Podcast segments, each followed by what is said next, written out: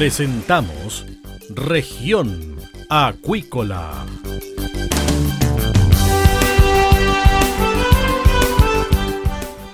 Escuche desde ahora todas las novedades de las principales actividades económicas de la región de los lagos y con las voces de sus protagonistas.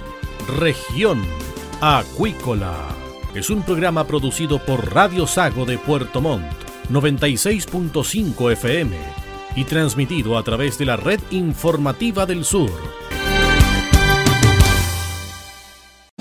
SIBA, Ciencia Aplicada en Acuicultura. Contamos con un capital humano avanzado y equipamiento especializado. Nuestro compromiso, entregar confianza y calidad para una acuicultura sustentable.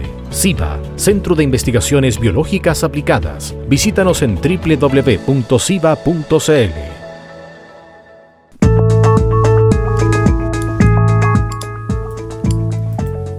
Bien, estamos de regreso acá en región acuícola y estamos con el invitado del día, con el investigador, doctor y académico Marcos Godoy y director del laboratorio SIVA. ¿Qué tal Marcos? Bienvenido nuevamente acá a región acuícola. ¿Cómo está, don Cristian? Un gusto estar nuevamente conversando temas interesantes con usted. Bueno, hemos estado hablando del salmón, de los cultivos, eh, también algo sobre enfermedades, pero hoy día nos vamos a remitir sobre las patologías, ¿cierto?, que se dan en los centros de cultivo. ¿Cuáles son las más comunes, profesor? Eh, bueno, este es un tema muy importante. Eh, los desafíos biológicos, sin lugar a dudas, son un elemento relevante en la industria eh, primero decir que eh, las enfermedades son propias de eh, la vida, ¿no es cierto? O, son propias, son, son naturales en, la vida de un organismo. en general los patógenos se encuentran en el medio ambiente. todos los animales de alguna manera son susceptibles a, los patógenos, ¿no es cierto? Y hoy día eh, de alguna manera se observa que hay ciertos patrones ambientales relacionados con el cambio climático que pueden favorecer la aparición de las enfermedades y, en este contexto el cultivo de los salmónidos no está ajeno a esta realidad y, hay un sinnúmero de, patologías que afectan al, al cultivo de los salmónidos. Es importante mencionar, a mi juicio, sí que del total de las pérdidas, eh, alrededor de eh, un 24% puede ser explicado de alguna manera por eh, enfermedades. específicamente en el salmón del Atlántico, que es una de las especies que, más, que, en, términos de tonelada es la más relevante y que explica aproximadamente entre el 70 y 75% del total de las cosechas. Ahora, dentro de este 24% de pérdida, ¿no es cierto?, que se le llama causa primaria, hay obviamente enfermedades, enfermedades eh, de diferente tipo, eh, infecciosas, eh, bacterianas, virales, parasitarias. destaca en el cultivo, en la fase de la engorda, en el salmón del Atlántico, por ejemplo, enfermedades como eh, la septicemia riquexial del salmón, que es una enfermedad bacteriana eh, producida por eh, Pis salmoni, que es una bacteria. Por otro lado, también destaca la tenacibaculosis, esto eh, de acuerdo a información oficial emitida por el Servicio Nacional, por el Servicio Nacional de Pesca. Hay también enfermedades parasitarias producidas por ameba y enfermedades eh, virales producidas por, virus que representan un menor porcentaje eh, respecto de este total de mortalidad de causas infecciosas. Le reitero, del total de pérdida, aproximadamente, eh, diría yo, en Salmón del Atlántico, un 24% de acuerdo a la información oficial es causada específicamente por la enfermedad. Ahora bien, cuando se habla del salmón del Atlántico, que es el principal producto que se produce en Chile, puede haber una relación entre la masividad y la probabilidad de que tengan enfermedades, es decir, a mayor cantidad de especies, ¿cierto?, cultivadas, es mayor la probabilidad de que se enfermen. En, Chile se cultivan tres especies, eh, básicamente salmón del Atlántico, salmón cojo y trucha arcoíris Eh, la verdad que en, Noruega básicamente son dos, pero también hay un predominio bastante importante del salmón del Atlántico. Eh, yo diría que efectivamente hay algunas patologías que son específicas de, de algunas especies, pero particularmente en general las enfermedades de mayor relevancia son eh, o afectan indistintamente a, todas las especies de salmónidos cultivados. Específicamente eh, hablando del SRS, por ejemplo, eh, que es una de las principales enfermedades que afecta al cultivo de salmónidos en Chile, afecta transversalmente a las tres especies. Perfecto. ¿Cuál es la principal enfermedad en este momento? Bueno, en, Chile nosotros tenemos varios desafíos. Hay algunas eh, diferencias bastante notables con lo que ocurre, por ejemplo, en, Noruega. Eh, yo diría que eh, en Noruega es un, país donde predominan de alguna manera, diría yo, las enfermedades virales como, como causa principal de mortalidad, de acuerdo a los registros oficiales. De hecho, la mortalidad es en, algunos aspectos superior a la que se observa en Chile, sin embargo, en nuestro país, la, de, este, este eh, porcentaje que, acabo de mencionar, que alrededor de un 24%, de este 24%, el predominio de, eh, o la principal causa de mortalidad infecciosa es producida por enfermedades bacterianas y dentro de las enfermedades bacterianas como ya mencionamos, eh, las principales son eh, la enfermedad LSRS o la, la septicemia riqueza salmonidia, tenacibaculosis también, es una enfermedad también bacteriana, y la enfermedad bacteriana eh, del riñón.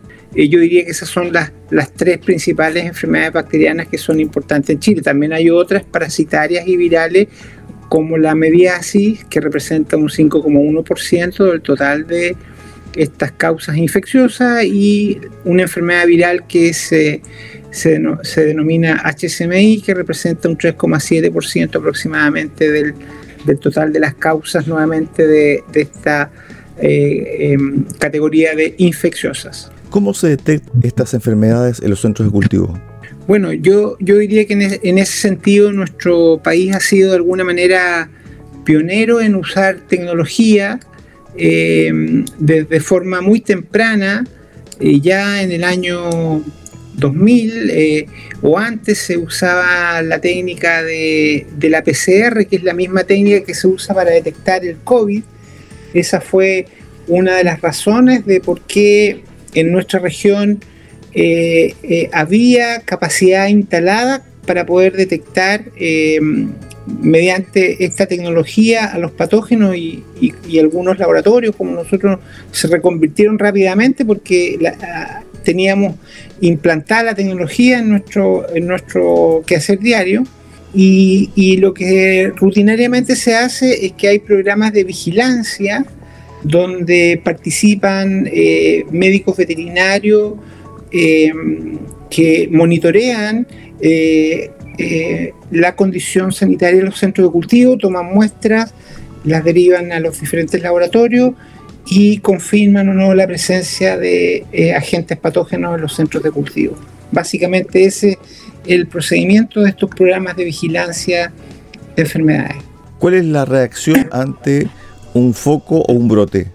Bueno, la, verdad que en general los programas eh, o las compañías tienen eh, internalizado programas de, prevención y control eh, que están funcionando, diría yo, durante permanentemente durante todo el ciclo de cultivo. Estos programas eh, siempre tienen dos objetivos. Uno, prevenir la aparición de estas enfermedades y una vez que aparece, obviamente las medidas que se toman tienden a ser tratar de reducir a niveles biológicos y económicos aceptables la enfermedad y para eso hay un conjunto de medidas que se toman desde el punto de vista de, mejorar la nutrición, disminuir la condición de cultivo, minimizar el estrés, por ejemplo, incrementar la frecuencia de extracción de mortalidad, eh, fortalecer eh, las medidas de bioseguridad, con mucho énfasis en el manejo de la, de la mortalidad. Esas son como las medidas de, prevención que se implementan inmediatamente una vez que hay una sospecha o la aparición de una enfermedad. Durante el último tiempo, ¿se han repetido cierto tipo de enfermedades en los centros de cultivo y que antes era de manera esporádica?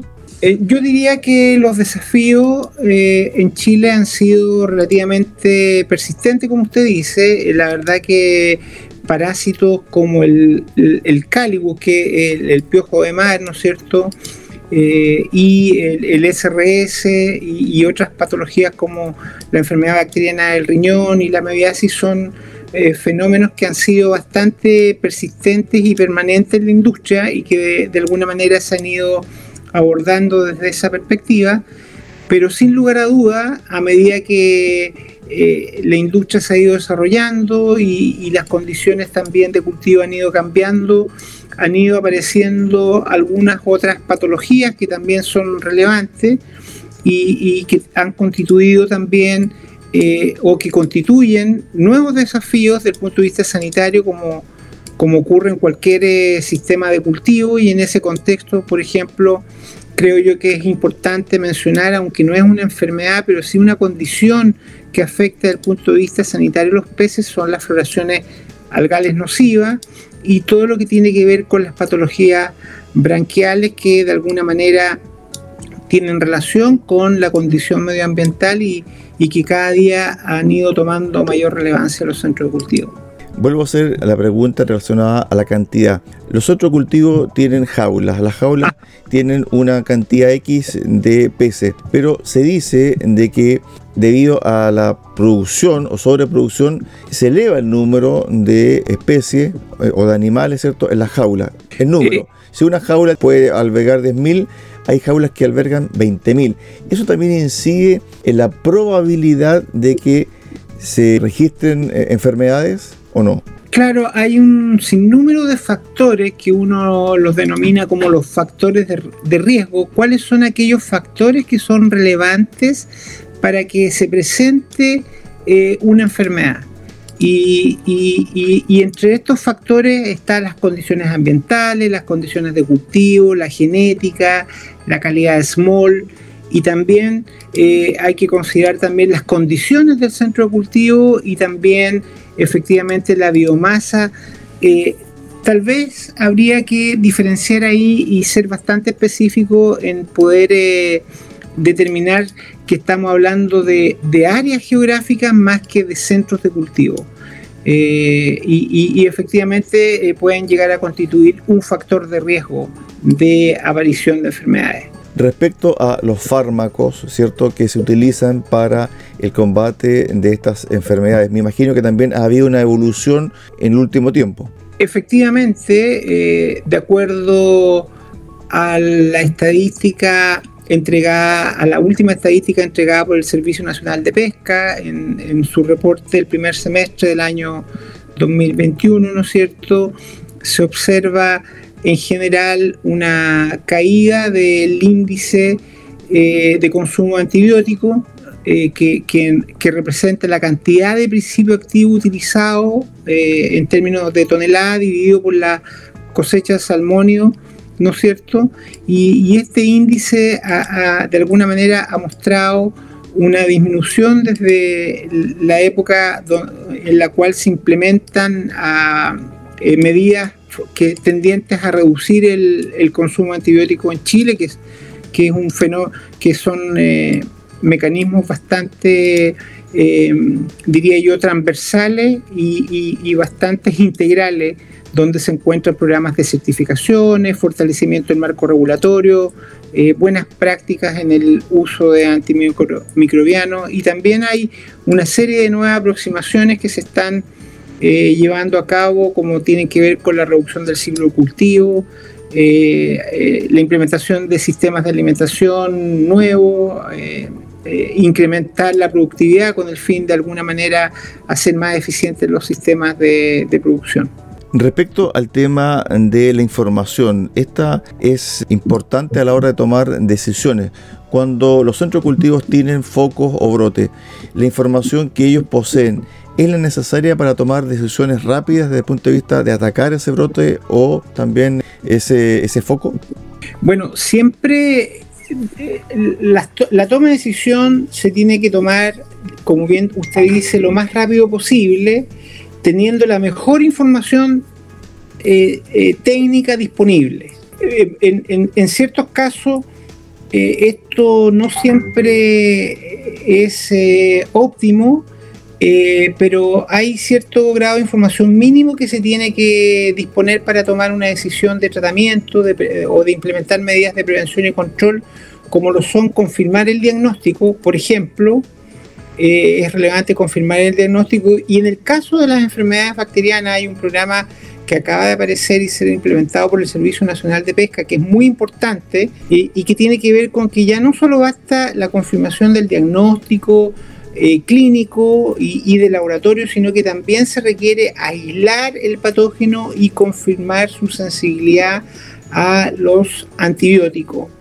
Eh, lamentablemente este es un proceso que requiere tiempo, este es una bacteria que se tiene que cultivar, se tiene que hacer un test que es bastante específico, sin embargo en muchas ocasiones esta información va a ser útil para evaluar eh, el tratamiento antes que este termine o una vez terminado el tratamiento y para disponer de la historia de cómo poder optimizar estos tratamientos en el futuro. Estamos con el profesor eh, Marcos Godoy, académico, doctor y director del laboratorio CIVA acá en la capital regional. Virus ISA es como el gran fantasma, ¿cierto?, que siempre está rondando los centros de cultivo. ¿Qué pasa con el virus ISA actualmente? Bueno, la, verdad que como, como, son eh, los sistemas biológicos, la, la verdad que en nuestro país la cantidad de brotes al año eh, por virus ISA eh, son bastante esporádicos. Yo diría que el año pasado se reportaron dos casos en Chile de, la variante virulenta, a diferencia, por ejemplo, de lo que ocurre en Noruega, donde se reportaron el año 2020 más de 20 casos de, de virus ISA.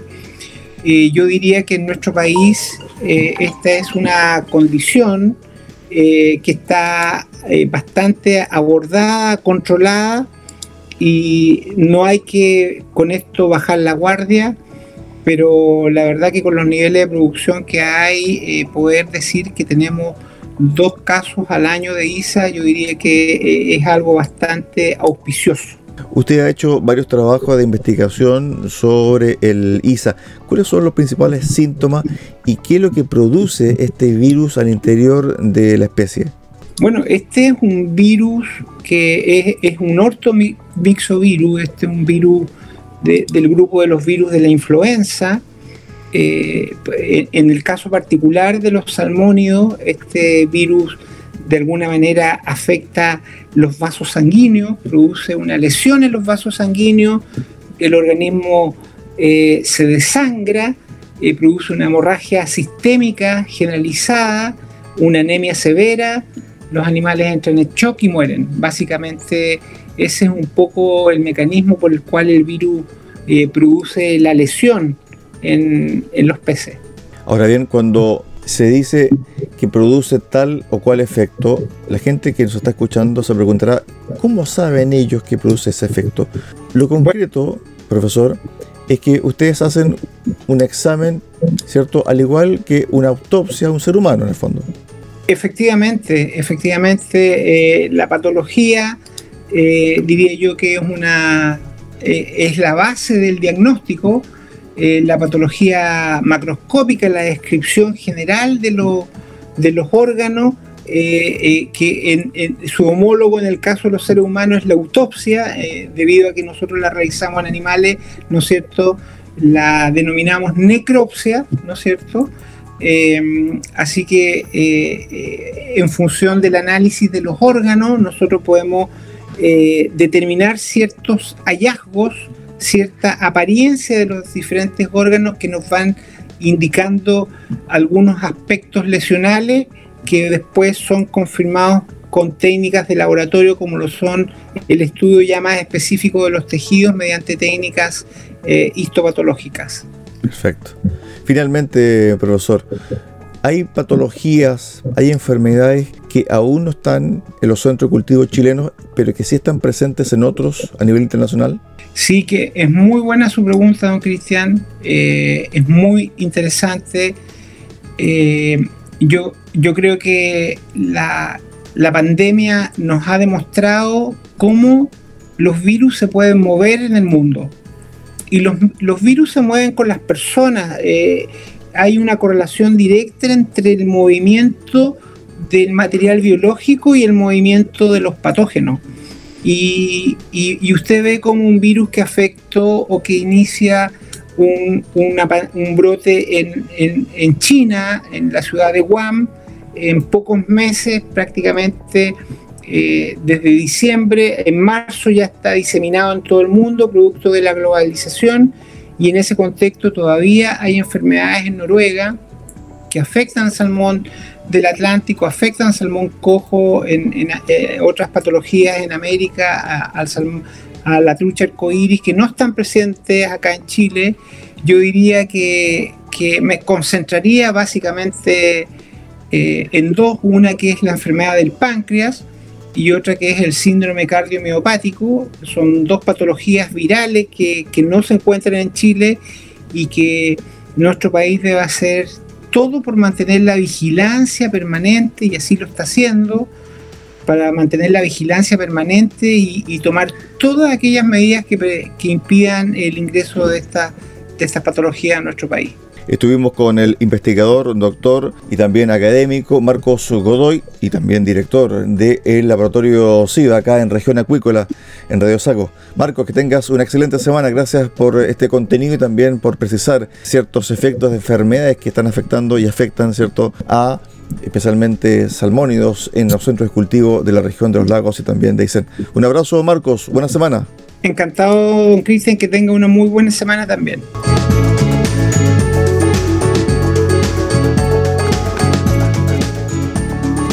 Con esto ponemos punto final al capítulo del día de hoy de Región Acuícola. Los esperamos mañana a contar de las 13.30 horas en Radio Sago, en el 96.5 FM. Muy buenas tardes.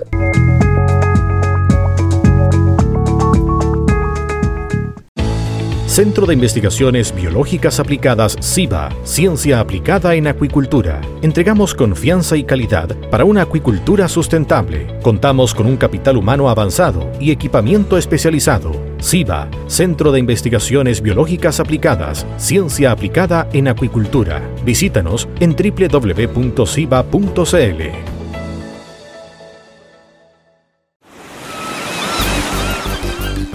Hemos presentado Región Acuícola. El acontecer de las actividades económicas que dan vida a la región de los lagos y las voces de sus protagonistas en el más completo resumen noticioso. Región Acuícola es un programa producido por Radio Sago de Puerto Montt, 96.5 FM y transmitido a través de la Red Informativa del Sur.